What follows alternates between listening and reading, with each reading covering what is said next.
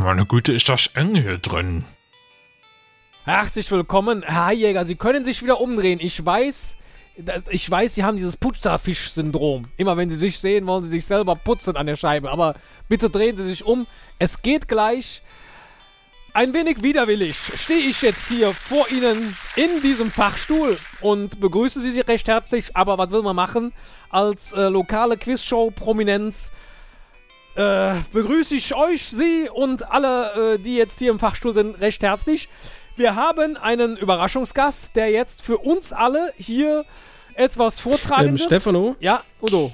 Ste ähm, kann ich noch einen Putsch vorher Udo, haben, ich hatte. bitte?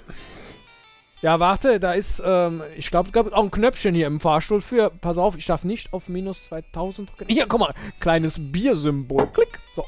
Da, ja, guck mal. Danke. Prösterchen. So. Grüßechen. Ähm, also, wo war ich? Äh, äh, Putzerfisch, ne, ne, widerwillig, Quizshow, Prominenz. Es kommt gleich jemand zu Ihnen, äh, zu uns allen und äh, wird uns, soweit ich das gehört habe, etwas aus der Märchenwelt vortragen. Und äh, in diesem Sinne begrüßen wir alle recht herzlich mit einem kräftigen Applaus hier bei uns im Fachstuhl, im Boblo, eurem, ihrem neuen Veranstaltungspalast, möchte ich sagen, auch wenn das natürlich auf dieser Insel ein wenig weit gegriffen ist. Los geht's mit dem Märchenerzähler. Ja. Als ich hierher kam, musste ich feststellen, dass das Papier auf der Toilette hier im Fahrstuhl leer ist.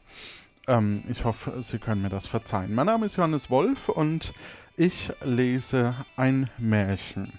Das eigensinnige Kind. Es war einmal ein Kind eigensinnig und tat nicht, was seine Mutter haben wollte. Darum hatte der liebe Gott kein Wohlgefallen, Wohlgefallen an ihm und ließ es krank werden. Und kein Arzt konnte ihm helfen. Und in kurzem lag es auf dem Totenbettchen. Was ist denn da dran so lustig, Herr Kolportis? Ich lach, ich lach, ich weine. Ach Ich so, fand das schon traurig als das Kind schon. Sehe ich so aus, als ob ich lache. Blödkopf, echt. als es nun ins Grab versenkt und die Erde über es hingedeckt war, so kam auf einmal sein Ärmchen wieder hervor und reichte es in die Höhe. Und wenn sie es hineinlegten und frische Erde darüber taten, so half das nicht, und das Ärmchen kam immer wieder heraus. Da musste die Mutter selbst zum Grabe gehen und mit der Rute aufs Ärmchen schlagen. Und wie sie das getan hatte, zog es sich hinein, und das Kind hatte nun erst Ruhe unter der Erde. Vielen Dank. Möchte jemand jetzt zufällig in den Stock minus 2000 fahren? Wo sind wir denn gerade? Äh, am Erdgeschoss. 9, würde ich sagen. Minus 9.